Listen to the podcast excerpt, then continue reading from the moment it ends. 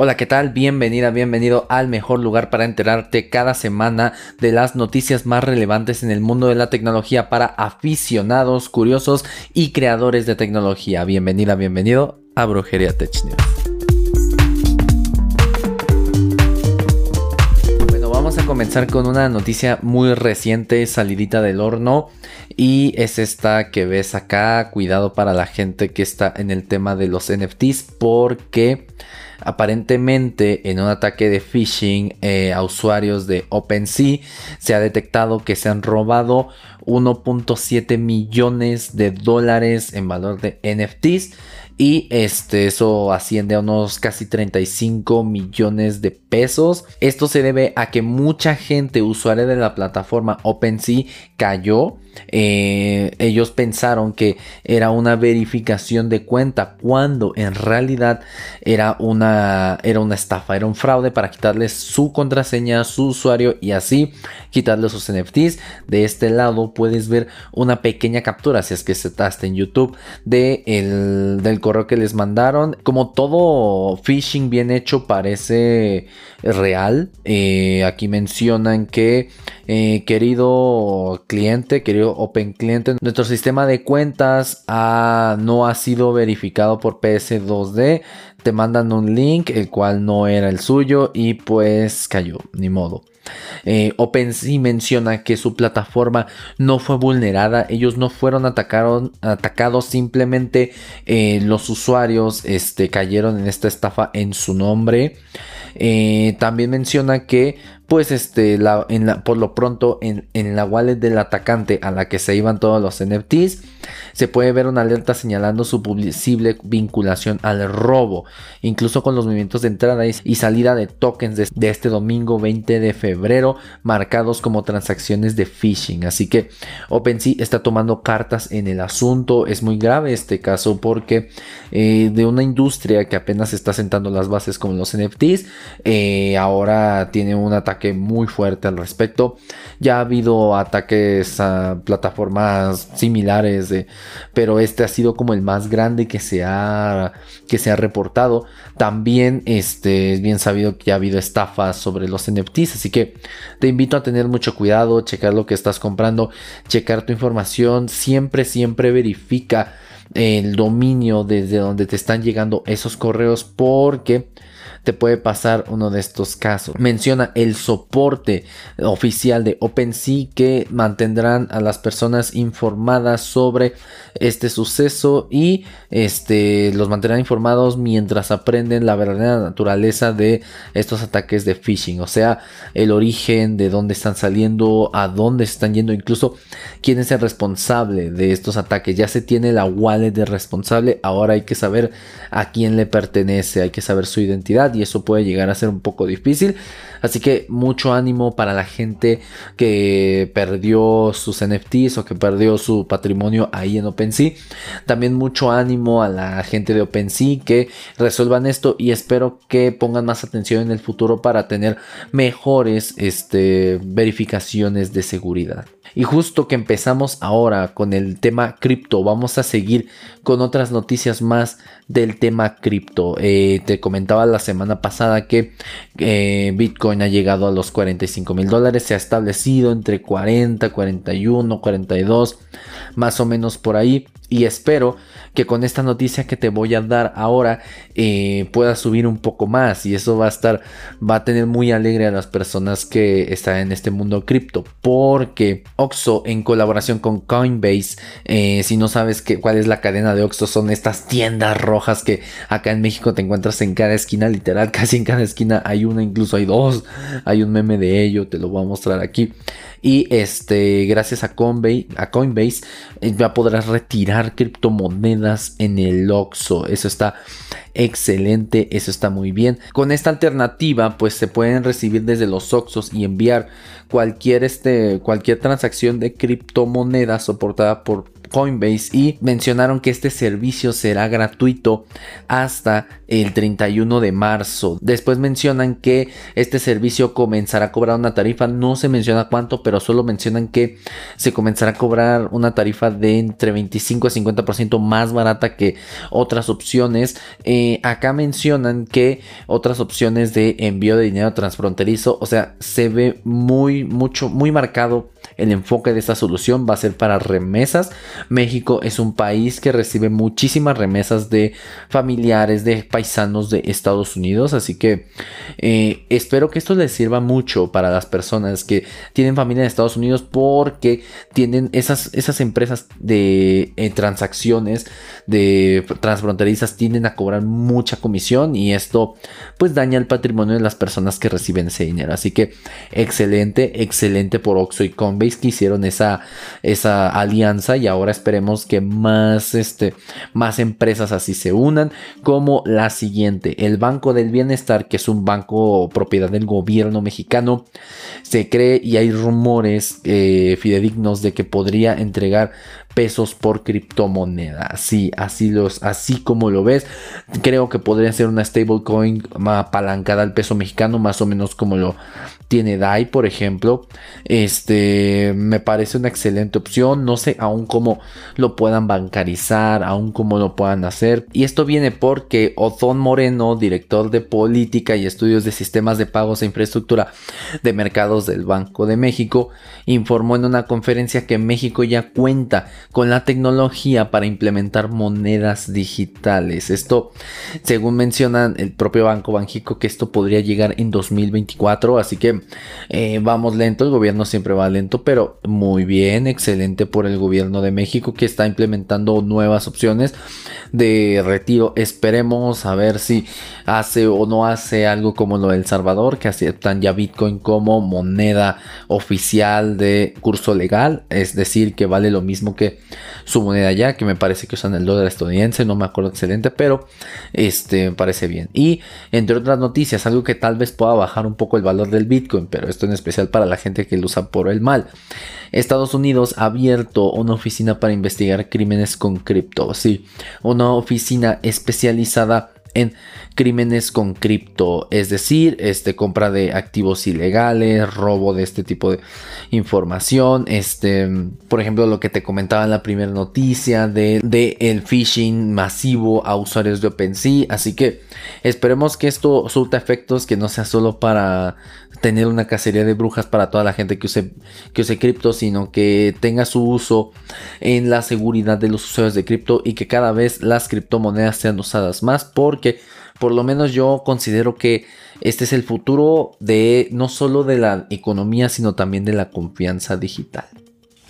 Y entre otras noticias, justo quedándonos en terreno estadounidense, Google, empresa estadounidense, acaba de presentar Chrome OS Flex, un sistema operativo súper ligero enfocado en revivir PCs y Macs antiguos. Google ha anunciado a esta versión de su Chrome OS enfocada en este, instalarse oficialmente en equipos de hasta 13 años, según, según Google. Y esto es un parte aguas, porque hasta ahora Chrome OS solo estaba disponible en dispositivos que venían de fábrica con Chrome OS. Había las famosas Chromebooks o incluso Chromebooks. Pero ahora es una ISO que puedes descargar y puedes instalar. Eh, pronto haré un video probando Chrome Flex, ver cómo se usa en una computadora actual porque no tengo una tan viejita y te daré mis impresiones. Esta actualización será 100% gratuita. Y eh, menciona Google, menciona el equipo de Google que Chrome OS se,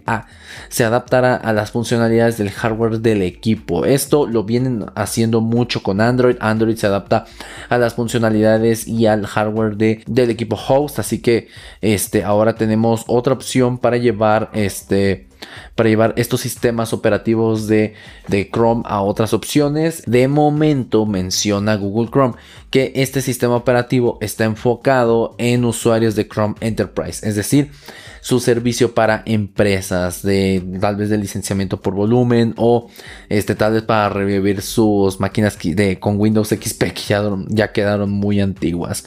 También Google ha confirmado que Chrome OS Flex contará con integración con dispositivos de Android como Phone Hub, sincronización con la nube, asistente de Google, Family Link, Smart Lock, Instant, Instant Tethering, New Sharing y mucho más. Y lamentablemente eh, no, habrá, no habrá Play Store, este, no se podrán instalar aplicaciones de Android, pero el hardware más nuevo podrá admitir las aplicaciones de Linux. Es decir, si tú usas OpenOffice, por ejemplo, en Linux, podrás admitir aplicaciones de Linux. Espero que pueda admitir Wine para poder usar este, la paquetería de Office y podría ser una excelente alternativa para, para Mac y para Microsoft. Creo que por fin este, Google Chrome ha, hecho un paso decisivo para plantarle cara al duopolio en los sistemas operativos desktop que tiene Mac y que tiene este, Windows. Te digo de esto porque en servidores y en celulares ya sabes que Linux es el total y absoluto rey. Esperemos que también podamos instalar instalar APKs o bundles dentro de este dentro de Chrome OS Flex, así que te mantendré informado cuando le ponga las manos encima. Y justo, y justo hablando de Android, acaba de salir esta semana la versión de Android Auto 7.3 con muchas mejoras para actualizar. Tienes que abrir la Play Store en tu celular y actualizar la aplicación. Y también hablando justo de Android Auto, eh, Google acaba de lanzar la beta, la primera beta de Android Auto 7.4. Acá este, tendrías que acceder a la página de APK Mirror para descargar e instalar la beta. Aún no está disponible de manera oficial en la Play Store, pero yo te mantendré informado. Pasando ahora del lado de Microsoft, una, una salió una noticia esta semana un poco, un poco diferente, un poco rara. Ojalá hubieran lanzado un Xbox Series XX o algo así, pero no. Microsoft eh, lanzó un algoritmo capaz de predecir qué adolescentes podrían quedar embarazadas con 5 años de anticipación. Sí, menciona la revista Wired que con la tecnología se puede prever con 5 o 6 años de anticipación con nombre, apellido y dirección que niña está predestinada en un 86% a tener un embarazo adolescente. Esta inteligencia artificial se entrenó con la edad, la etnia, el país de origen, la discapacidad, si la casa contaba con agua caliente en el baño de aproximadamente 200 mil residentes de Salta, Argentina y la prueba fue con 12.000 mujeres y niñas, con 12.000 mujeres y niñas entre 10 y 19 años. Este es un modelo donde eh, la etnia, eh, la edad y demás funcionan como características y se trata de buscar si embarazaron o no. Es una regresión logística de dos clases, más o menos seguro usaron eso. Obviamente el estudio es con muchos datos y con mucha privacidad. Eh, el tema acá es que no hay una documentación oficial para ello. No sabemos si quién está detrás. Bueno, está Microsoft, pero quién específicamente, en qué se basaron, por qué, la justificación, todo este tipo de cosas, pero con estas características podemos obtener si está embarazada o no está embarazado. De hecho, el sistema fue aclamado por las autoridades argentinas como futurista e incluso voceros de Microsoft lo calificaron como uno de los casos pioneros en el uso de datos de la IA en programas estatales. Sin embargo, hay este colectivos de activistas feministas y periodistas que tachan a este sistema de sesgado y de este de no tener un contexto fijo. Esto también no solo es culpa de Microsoft, también podría ser culpa del gobierno de Argentina. Estos colectivos lograron obtener el permiso para hacer una auditoría al sistema bajo la premisa de que el sistema de inteligencia artificial que detecta adolescentes embarazadas hasta con 5 años de, de anticipación era defectuoso, dañino, no estaba aprobado y que violaba los derechos de las mujeres y las niñas. De hecho, la directora del Observatorio de Violencia contra la Mujer, Ana Pérez de Clerac, eh, menciona que confunde, este sistema confunde las variables socioeconómicas para que parezca que la niña o mujer eran las únicas culpables de su situación, sin preocuparse por el contexto. Algo que sí este, tiene un buen punto, la inteligencia artificial no es capaz de discernir el contexto, de agarrar el contexto y usarlo como variable porque ¿Cómo puedes medir, por ejemplo, el amor o un engaño o una mentira o una violación? Eso pues es difícil de medir, así que eh, tienen un buen punto. Esperemos que esta información ayude a mejorar la educación sexual de mujeres y niñas para reducir el número de casos de embarazo adolescente. Que esperemos que pues mejoren esta inteligencia artificial. Obviamente las primeras pruebas siempre van a ser este siempre van a ser las más problemáticas y las que más fallen, pero esperemos que el equipo de Microsoft con, en conjunto con el gobierno de Argentina pues logren hacer algo más. Y justo hablando de Microsoft, esta semana salió la preview de Windows 11 con muchísimas, muchísimas que tengo muchísimas características. Ahora eh, puedes, puedes, activar modos de no molestar y concentración muy muy inspirados en los modos de este del entorno Apple de los iPhone. Tienes ahora en los videos subtítulos en tiempo real que, que vas a poder activar con el comando Windows Control L. Eh, no se sabe de momento en qué otros idiomas va a estar disponible, pero este, actualmente en la preview solo está disponible en inglés. Esperamos que que pronto llegue a español. Va a haber muchas mejoras en el explorador de archivos. Este, ahora vas a poder anclar más este, carpetas de mejor manera en la barra lateral del explorador de archivos. También una de las mejoras más importantes de esta nueva versión es que vas a poder tener carpetas en el menú inicio.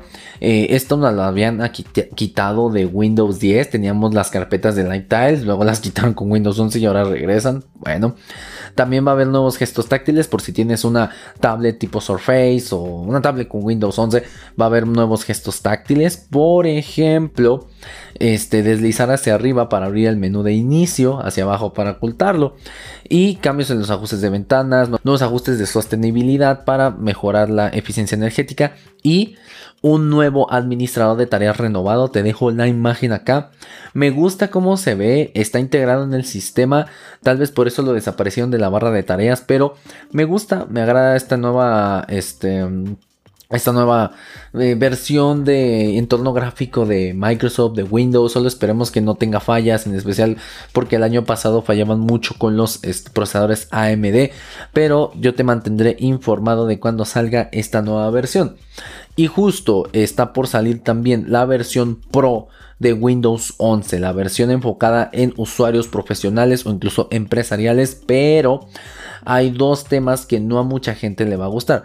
Uno, para la instalación tendrás que tener obligatoriamente una conexión de internet. Actualmente puedes instalar Windows 10 o Windows 11 sin una conexión de internet de manera sencilla, pero ahora si quieres instalar Windows 11 Pro, solo la versión Pro, las demás no, este van a necesitar una versión una una conexión a internet porque solo podrán usarse eh, con una cuenta de Microsoft. Así que ya no tendrás acceso a cuentas locales para la versión Pro. Creo que esto viene pues para impulsar su mercado de este empresarial de Microsoft, que al final esos son muchos de sus clientes con plataformas como Azure, como Microsoft 365, que es la paquetería de Office. Y este pues esto no es una práctica aislada. Eh, Android hace lo mismo, Apple hace lo mismo. Necesitas una cuenta de iCloud para poder usar los servicios de, eh, la, de la Así que, que, ¿qué te parece esto? Si puedes poner un comentario en tu plataforma de podcast donde estás escuchando esto o en YouTube, mencióname qué te parece esto. ¿Crees que va a afectar a la comunidad de desarrolladores, a la comunidad empresarial? ¿Crees que les importará? ¿Crees que tendrá un impacto? Bueno, menciónamelo ahí en los comentarios. Y bueno, pasando a otra noticia, y ya que eh, mencionamos a Apple, ahora vienen las noticias de la manzana. Y este, de acuerdo con filtraciones, se reportan, se reportan que este año, este año, Apple va a lanzar eh, el debut del el chip M2, el sucesor del eh, popularísimo y del éxito M1. Yo tengo uno y es una chulada. Este, pero lo van a lanzar con 4 Max este año. 4 Mac. Eh, se menciona que este, estarán incluidas las, la, renovación de la MacBook Air y una versión de 13 pulgadas de la MacBook Pro. Espero que le agreguen como nuevas cosas para diferenciarla más de la Air porque queda en un terreno muy poco favorable entre la MacBook Air que tiene una potencia muy similar y las MacBook Pro de 14 y 16 pulgadas que le sobran mucho en potencia. Esto viene de información de Mark Gurman, un este un filtrador de tecnología en especial de Apple muy este muy famoso y que le ha tenido en muchas ocasiones menciona que este chip M2 no será más rápido que los M1 Pro y M1 Max pero sí será más rápido, en especial en single core, eh, en comparación con los M1. Así que esperemos que, Apple saque estos procesadores. Y Mark Gurman menciona también que se espera un iMac Pro más grande con el procesador M1 Pro y el M1 Max y el reemplazo de la iMac de 27 pulgadas. Esto probablemente lo vayamos a ver en el, en el rumoreado evento de primavera que se rumorea que va a ser el 8 de marzo. Y también se esperan variantes del el M2, así como el M1 Pro. Tal vez veamos un M2 Pro, no lo sé. Esperemos que sí. Esperemos que Apple lo lance así.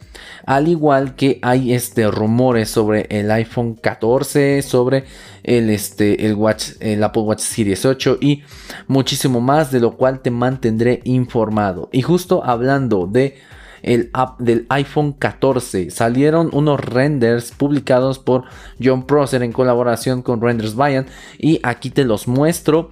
Eh, podemos ver un diseño un poco más continuista sobre la sobre la sobre sobre el lenguaje de diseño que tiene Apple de actualmente de esquinas más industriales, más, este, más cuadradas, pero a mí me parece que las, las esquinas son más redondas y por lo que podemos ver, esperemos que este, si este render es real, no tenemos Face ID arriba, solo tenemos un puntito para la cámara selfie. Esperemos que o esté escondida ahí o a ver qué haya hecho Apple. Del otro lado aquí podemos ver unos botones que aún siguen recordando mucho a los iPhone de antaño, a los iPhone 4S, a los iPhone 5 y algo que me gustó es que la cámara, incluso siendo este el rumoreado modelo Pro, no sobresale del cuerpo del dispositivo. Es algo que eh, mucha gente ha criticado en los modelos 13 Pro y 13 Pro Max, que la cámara es muy grande y sobresale bastante del dispositivo, al punto que no puede estar tan estable en una mesa y que la gente tiene miedo de rayarse. Así que eh, me parece excelente que pongan esto. Supongo que sí sobresaldrán tantitito nada más por cuestiones de óptica tal vez. Y también supongo que el dispositivo va a ser más gordito para que pueda albergar estas cámaras sin que sobresalgan. Eso también va a incrementar el peso y las dimensiones de el dispositivo, pero esperemos que eso también se traduzca en un incremento de la batería, lo cual siempre será bienvenido, ¿verdad?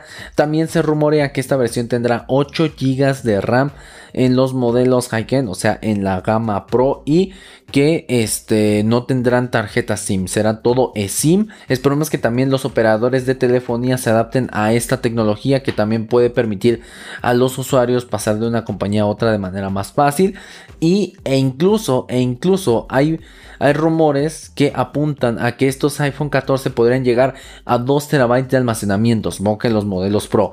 No sé quién necesitará 2 terabytes de almacenamiento, pero bueno, ahí está. Ahí están tus 2 terabytes de almacenamiento. Y justo hablando de más rumores de la manzana, Apple ha registrado tres nuevos productos en Europa. Los productos con número de modelo A2615, A2686 y A2681.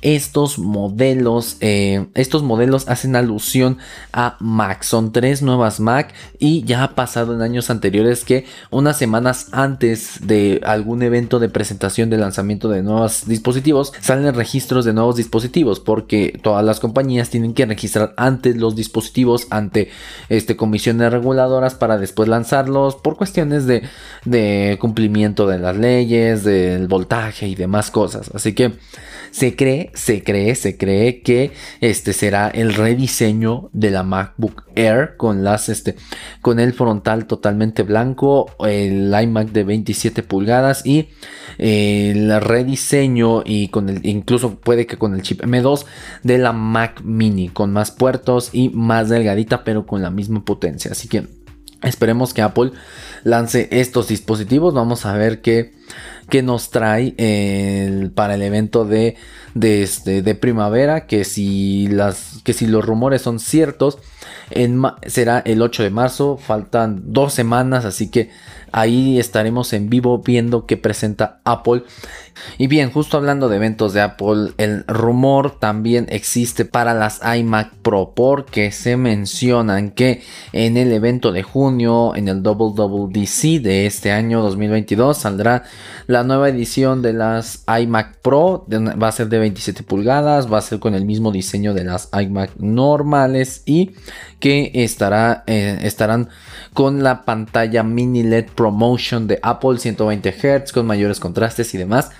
Yo personalmente no lo creo porque eh, es muy raro que en el WWDC presenten hardware, pero pues tal ser el modelo Pro enfocado en desarrolladores y gente pues, profesional básicamente.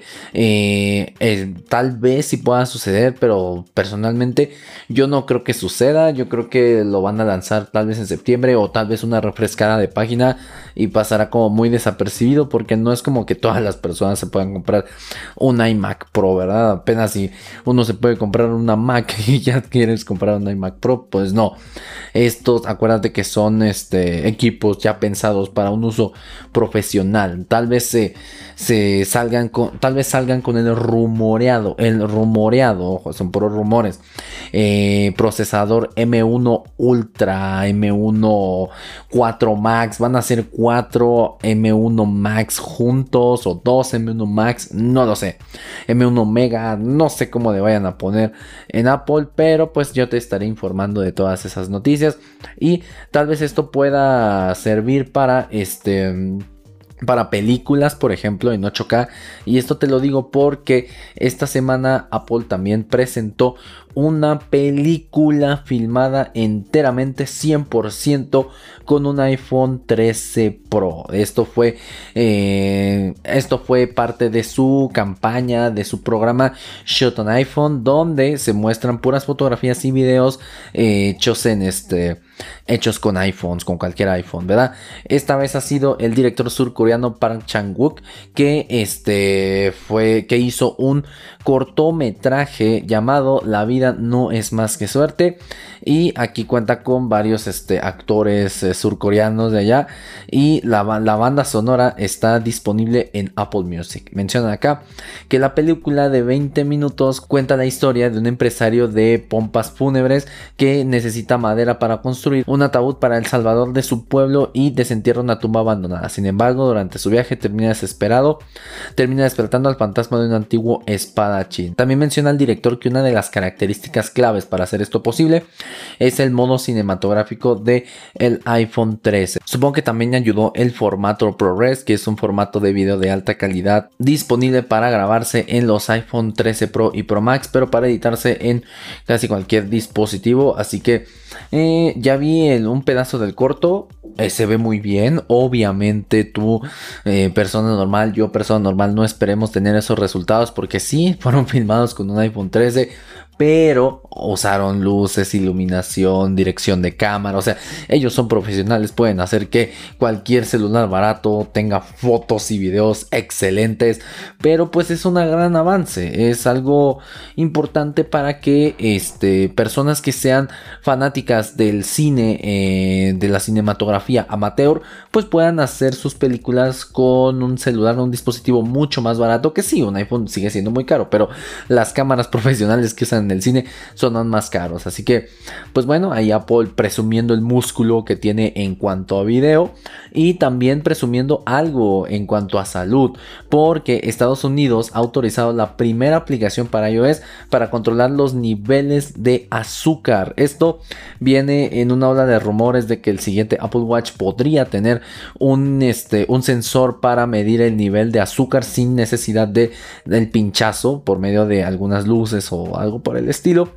Este, la compañía que lo ha logrado se llama Tandem Diabetes Care y conectan, no creas que solo con el iPhone o con una con el Apple Watch, no, este conectan una bomba de insulina y la aplicación T-Connect, es decir, con el iPhone controla la bomba de insulina y provee insulina al cuerpo del paciente de manera automática o de manera que lo vaya requiriendo. Así que muy bien, muy bien ahí, este, haciendo algo de innovaciones. Esperemos que prontamente vayan llegando esas innovaciones a otros tipos de dispositivos y no solo a Apple, sino también a Samsung, a Xiaomi, porque hay mucha gente que tal vez no usa Apple, pero que sí tiene diabetes y esperemos que eso sea un gran paso para mejorar la salud de toda la humanidad. Y ahora, pasando a otras noticias, una noticia del mundo gaming que me gustó mostrártela acá. Menciona que Laura Miel, Miel no, no sé cómo se pronuncia, directora de operaciones de Electronic Arts EA, menciona que que tuvieran lanzamiento cercano ambos juegos, mencionando a Battlefield 2042 y Halo Infinite, no ha sido favorable, ya que Halo Infinite fue un título muy pulido, mientras que Battlefield 2042 contenía muchos errores y no estaba bien terminado. Eh, acá el contexto de esta noticia es la siguiente. Esta persona en Electronic Arts culpa a Halo Infinite de que Battlefield 4 no haya tenido el éxito que se esperaba. Y este, pues eso lo mencionan mediante esta cita. También mencionan que lanzamos el acceso anticipado un jueves por la noche en Estados Unidos y viernes por la mañana en Europa y Asia. El juego estaba estable. El tiempo medio entre fallos y en horas de juego estaba alineado a los estándares de la industria y la recepción de la crítica era buena. La retención diaria de usuarios se veía fuerte durante el fin de semana, pero luego las consecuencias comenzaron a voltear. Pero luego las cosas comenzaron a voltearse. El siguiente lunes Halo hizo el lanzamiento sorpresa de su modo multijugador. Era un pequeño segmento del juego, pero estaba muy bien pulido y no fue una comparación favorable para nuestra experiencia dados algunos bugs y problemas de pulido que teníamos. Esto también fue mencionado por Electronic Arts así que como ves, Electronic Arts culpando de sus fallas a otra empresa, yo no creo así, en más bien fue culpa enteramente de ellos, o sea, sí puede, otro juego sí puede tener la culpa de que eh, no vaya mucha gente a tu juego, obviamente, si es como las películas, si haces el lanzamiento de tu película el mismo día que Avengers Infinity War, por ejemplo, pues ¿qué te puedes esperar, verdad? Pero no tiene nada que ver con bugs y errores. El equipo de Halo Infinite, el equipo de 343, eh, se tomó un año más a pesar de todo para pulir todos los errores y eso dio resultado a un juego mucho más pulido y que se ve mejor. Claro, no es perfecto, ya me han tocado algunas fallas y errores en el multijugador y uno que otro en la campaña.